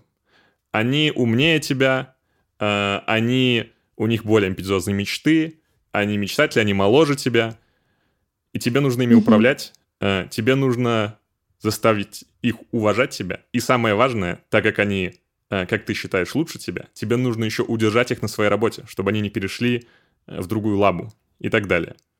А, и что это создает очень большое давление. И я подумал, что это очень... Ну, я могу представить, что это что-то, что действительно может происходить. И э, я подумал, что еще, ну, это как бы вывернутый, вывернутый наизнанку синдром постера, да? Он довольно забавный. Ну да, любопытно. А, что можно по этому поводу сказать? На самом деле, мне кажется, опять мы сейчас говорим про проблемы, которые mm-hmm. я не уверена, что э, найдут отклик э, в сердцах э, российских студентов и PhD-шников. Вот я mm-hmm.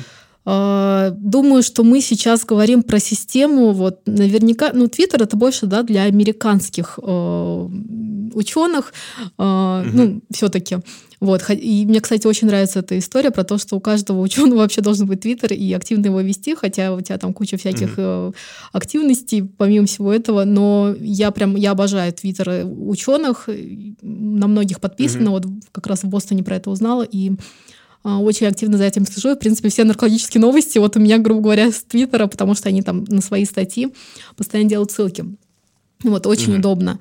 А, по поводу того, что вот сейчас вот эта тема о, о профессорах, о студентах, которые э, страдают э, вот этим симптомом, то, что ты э, лучше или ты хуже, или ты вообще на своем где-то месте, достаточно ли ты хороший, вот это вот все. Мне кажется, что это немножко вот про Америку, не про нас, потому что у нас такая, опять-таки, да, консервативная система. Почему ты становишься профессором? Тут э, скорее так складываются обстоятельства, так складываются знакомства и так далее. И это вряд mm-hmm. ли ну и та же самая, а, вот эти вот заветные три буквы, да, КМН или там так далее, угу. они скорее отражение не того, что... Ну, то есть если вообще PhD, да, это все-таки отражение того, что ты взял тему и довел ее до конца. Это, в принципе, не отражение того, насколько ты умный или там еще чего-то, угу. какой-то у тебя гениальная идея. Это, в принципе, никогда не было об этом. Это всегда про то, что ты взялся за дело, ты его довел до конца. Ты не угу. человек, который вот обещаешь то, что не можешь выполнить. И вот PhD это про это больше. И угу. у нас же это больше про то, что ты знаешь определенных людей, вот, то, что ты смог э, красиво э, навеять вот эту вот красоту на э, то, что ты сделал. Вот для меня это больше про вот так, такие высокопарные фразы и про вот именно красивую вот эту лицевую сторону без шероховатости.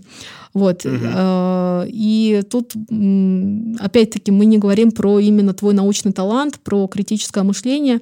Это вообще не об этом, абсолютно. Угу. Конечно, бывают э, ну, свои исключения, да, но я так больше в целом такое у меня впечатление, угу. может быть, ошибочное. Что такое вообще хороший ученый? Да? Я тоже задавалась этим вопросом, и тоже вот у меня были определенные рефлексии на эту тему, и а, мне кажется, что вот э, хороший ученый это хороший студент. Угу. Это то, что характеризует тебя как э, постоянно интересующегося, что-то читающего, и человек, который с легкостью может, э, ну, такая, да, есть когнитивная flexibility, да, то есть ты готов меняться, готов э, подстраивать свой, свои представления под, нов, э, вернее, как новое представление, встраивать свою систему, менять ее и с учетом того, какие у тебя новые данные появились. Вот, mm-hmm. э, то есть быть таким достаточно демократичным э, складом характера, вот, и ума. Поэтому м- вот тут тоже такая есть сейчас немножко в, тор- в сторону убежала, а, но э, тут больше да, измышления, что такое вообще про вот это качество, да, качественный mm-hmm. ученый, кто, э, насколько ты хорош, э, и как вообще сложно это оценить, будучи в своих же да, э, ботинках, себя же оценить. Э, вот опять тут такие критерии достаточно субъективные, и мне кажется, тут вот два основных качества это то, что ты э, можешь быть как персистент, да, то есть ты долбишь mm-hmm. в одну и ту же точку, и во-вторых, ты сможешь принять другие точки и активно вот в, быть таким гибким. А, вот. Ну, я имею в виду ментально, да, не угу. принципиально гибким, а вот именно ментально, да, что ты можешь принимать разные-разные э, точки зрения и всякие крейзи идеи ты тоже можешь, э, ну, не ставить на них крест, да, а их тоже рассматривать. Вот, поэтому по поводу того, что э, сейчас э, вот в твиттерах такая действительно, пропаг... ну, можно сказать, пропаганда, да, mental health, я нахожу mm-hmm. это крайне замечательным, э, замечательной вещью. Мне сложно говорить, что как они мне надоели. Ну, тут скорее mm-hmm. вопрос, почему человек это такие именно эмоции вызывает. Ну, наверное, да, страдания других людей э, в таком количестве сложно выносить. Вот, э, mm-hmm. наверное, в этом есть э, резон, да, действительно уже, ну, когда уже все наговорятся, э, и тут просто момент того, что, ну, любое популярное, оно надоедает. Тот же самый, да, мы наблюдали с коронавирусом. Да. Вначале все прям вот каждый день по несколько раз в день все это проверяли. И... А потом ты понимаешь, что тебе уже все, ну, надоело, ты насытился. Вот. И вот когда да. происходит это насыщение, естественно, ну, это связано с отвращением. Все уже сколько можно, мне да. уже не влезает. Вот. Но это не проблема, собственно, вот еды, да, это проблема количества потребления.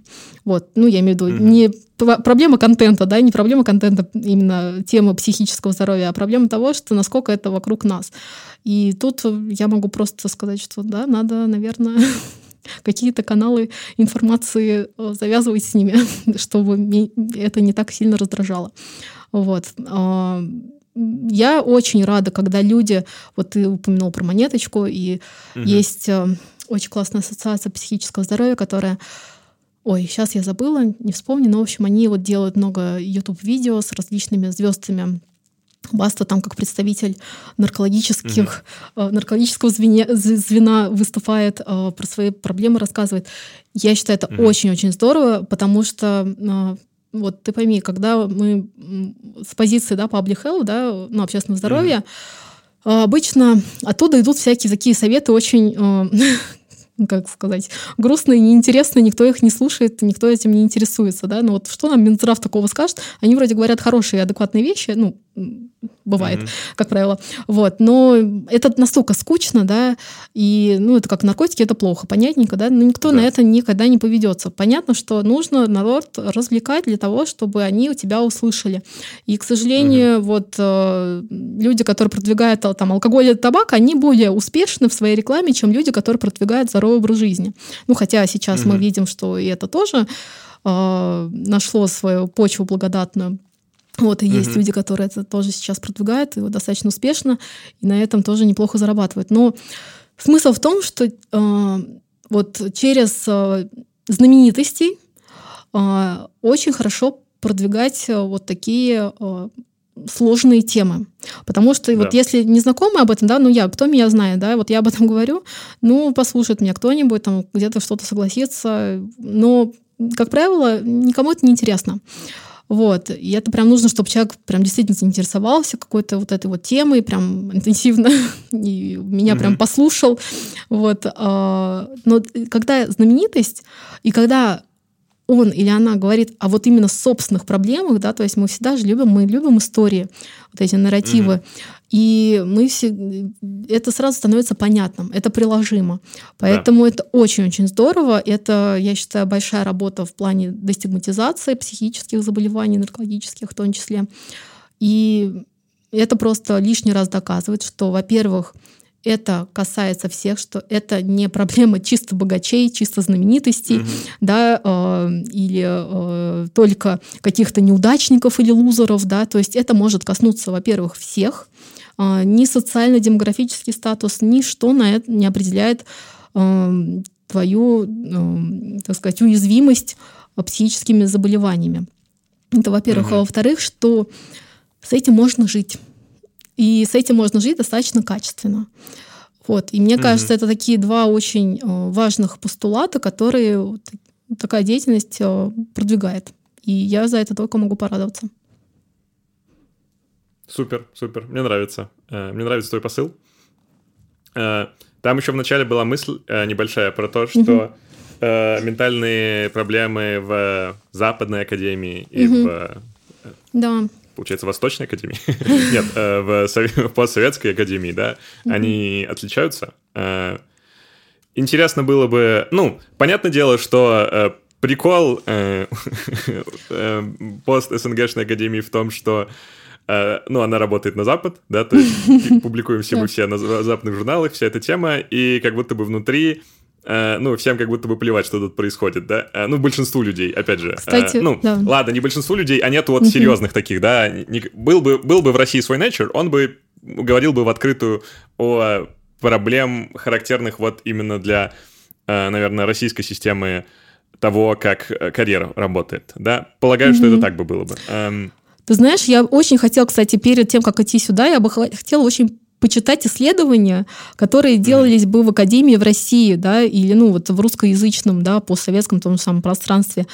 Но mm-hmm. что-то я такого ничего не нашла. И на самом деле мне бы очень хотелось, э, там, чтобы социологи или э, ну, психологи или еще кто-то, да, вот э, из этой области, смежных, возможно, дисциплин э, провели mm-hmm. какое-то исследование, может быть, даже фокус-группу да, провели, чтобы понять вообще, насколько эта проблема у нас представлена и какие в ней есть культурные а, особенности, потому что это безумно мне интересно, и я понимаю, что там моя точка зрения, то, что я сейчас сказала, возможно, совершенно вообще отличается от опыта а, человека в другой вообще сфере, и мне очень было бы любопытно послушать, что там происходит в среде химиков, да, там, допустим, угу. и Э, математиков, да, то есть как вот у них uh-huh. в PhD какие есть проблемы и так далее. Потому что действительно э, я вижу, что у нас есть действительно специфика, и что многие люди, которые ну, делают науку качественно, они, как правило, связаны с европейской, да, или там североамериканской uh-huh. системой, поэтому тут сложно очень вот это вот разделить. И, в общем, любопытно э, на самом деле еще понять, э, как на вот эта вот э, американская культура наслаивается на нашу российскую восприятие. И поэтому люди, которые еще возвращаются со стажировок, это для меня тоже большой-большой интерес имеет. Так что, может быть, кстати, сделаем исследование. А, люди, которые слушают этот подкаст, а, у которых есть опыт э, стажировок где-то в Европе или в Америке, вот действительно очень интересно послушать вот какой-то опыт. И, в общем, надо провести исследование.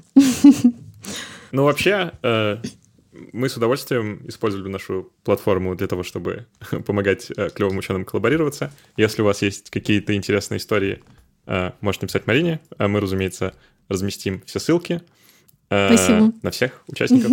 Эм, прочитать большое исследование. Знаешь что? Прочитать большое исследование про то, как работают ментальные проблемы в Российской Академии – было бы круто, но а, еще круче было бы просто прочитать, как работает Российская Академия, как это вообще, ну, потому это что... Точно. Что, прости? Это точно говорю. Да, потому что, опять же, не в России, поэтому, может быть, какой-то у меня здесь байс есть, но не, как будто бы не очень прозрачная система, не очень понимаю, как это все э, друг с другом связано. Может быть, даже позвать кого-то, кто шарит, э, и поговорить немножечко об этом с ним. Для подкаста такая вот идея. Квантум, что думаешь?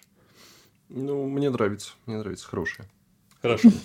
А, хорошо, а, у меня есть небольшое заключение. А, я предлагаю, мы будем сейчас закруглять подкаст. Как вам комфортно с этим?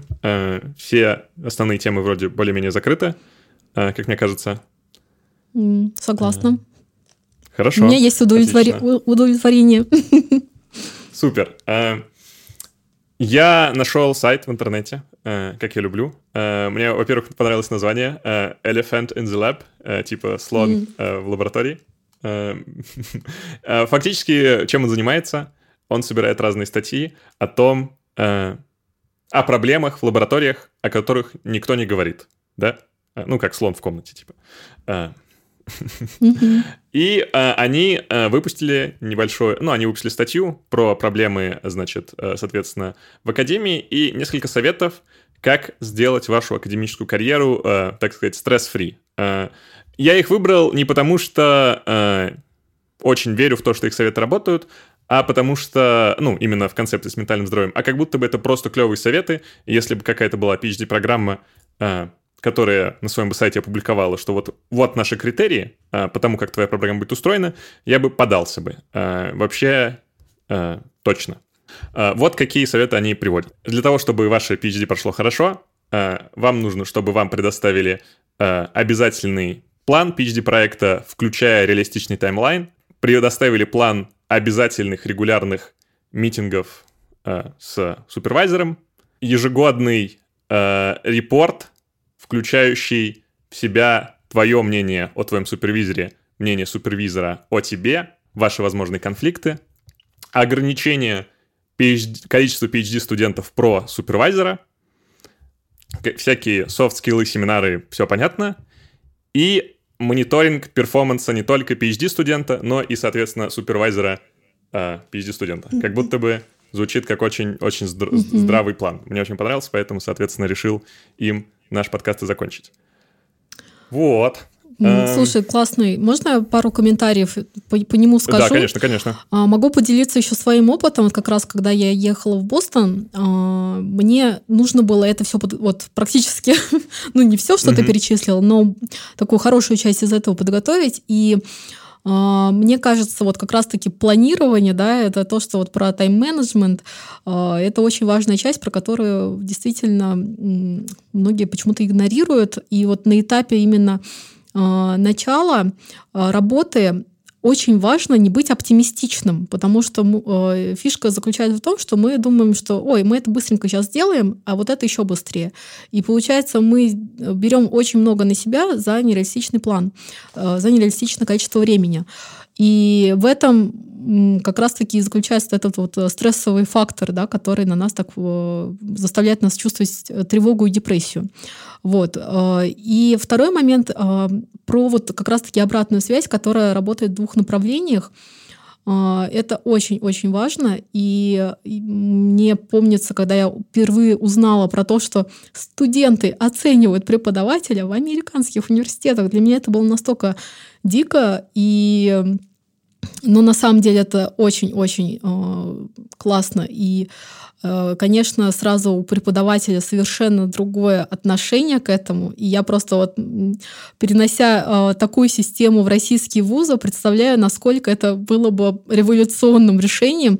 И не знаю, к чему бы это привело, к хорошему или плохому, с учетом того, что зарплаты у бедных преподавателей и так э, не очень хорошие, да, то есть понятно, когда у тебя есть причина так стараться, да, и делать такой интертеймент для студентов, там, и э, действительно создавать такие условия, когда ты получишь там хорошие комментарии, и от этого действительно зависит твоя работа.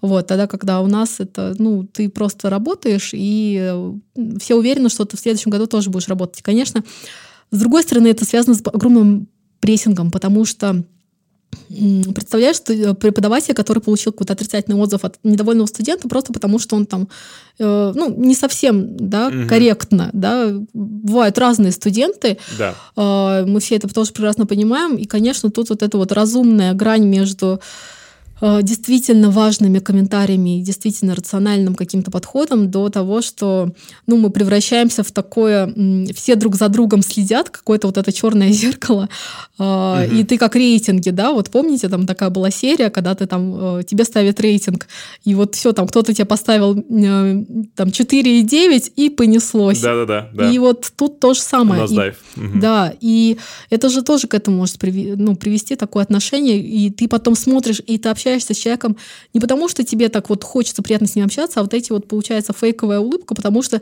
а какой вы мне там поставите, сколько звездочек? Пять? ну, в общем, и все это, конечно, очень э, тоже портит такие внутренние вот эту вот динамику отношений, что, конечно, тоже не есть хорошо. Но есть рациональное в этом звено, и я думаю, что тут вот тоже ты так начал, что кто-то там должен кому-то, ну, э, не сам студент, как я поняла, а кто-то ему там должен что-то подготовить. Я считаю, что вообще э, перед тем, как вот начать что-то делать, ты сам должен для себя понять, насколько тебе это важно и нужно.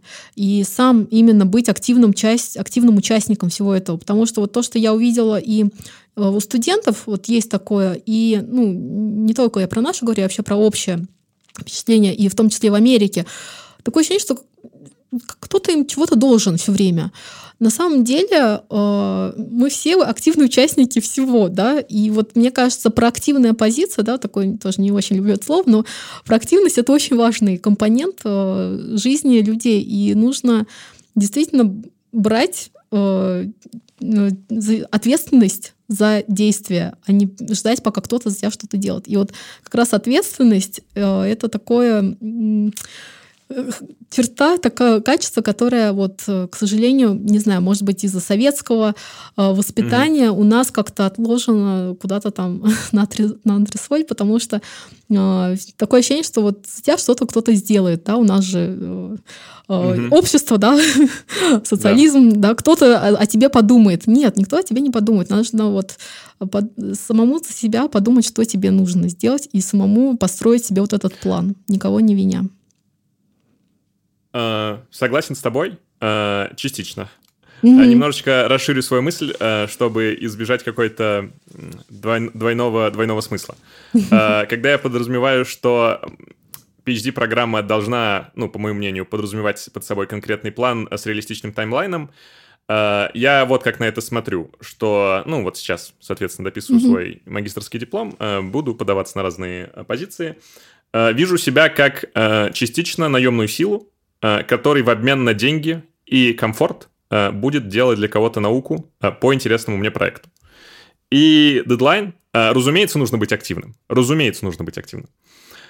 Но ты можешь быть очень активным человеком в коллективе, в котором всем по боку на твою активность. Угу. Особенно это как будто бы Э, особенно жестко касается людей вот э, со стажировками, с э, научных мигрантов, да, у которых очень мало инструментов защиты в таких ситуациях. Когда им могут сказать, э, да. паблиш, э, значит, в нашей лаборатории работай, или, значит, ну, возвращайся обратно в Тамбов, да, э, из нашего Бостона. Э, поэтому э, как будто бы вот эти вот все, э, то, что тебе никто ничего не должен, но ты можешь как будто бы в обмен на свои знания чего-то требовать, э, в обмен на свои услуги. И э, как будто бы требовать э, грамотный тайм и project management от руководящего персонала, это довольно хороший критерий, как часть требований. Вот я про что. Абсолютно согласна. Э, это действительно так. У нас есть права, которые мы угу. можем действительно требовать. И вот это же тоже про вот как раз ответственность. Это все взаимосвязанная история, что ты да. за себя берешь определенный, да, ну, это как договор, да, в котором прописаны ответств... Э, обязанности да. и права двух сторон. Вот э, абсолютно. Да, да, да. Согласна, да. Что да. это должно. Это всегда работает только если это в двухстороннем порядке. Это, это факт. Супер. Э, хочу сказать спасибо, что тебе, что пришла на наш подкаст, э, развеяла э, часть моих заблуждений и каких-то во-первых, спасибо тебе, как сказать, за твою... Эм... Короче, я нес вещи, которые, от которых, возможно, у тебя на спине волосы дыбом вставали. Спасибо, что вытерпела это и объяснила мне, как ты, как специалист, на это смотришь. По многим вещам я стал смотреть на чуть шире и признаю твою э, правоту и ну, буду дальше делать свой research в этом направлении. Э, спасибо тебе большое за это, э, за твою стойкость. Стойкость — это было слово. Эм, спасибо. Э, у нас в гостях была Марина Ветрова. Э, спасибо тебе большое, что пришла. Супер получился разговор, я очень доволен. С вами были был подкаст «Ноль по Хиршу», его ведущий Квантум Форест и Ростислав. Всем пока. Пока-пока.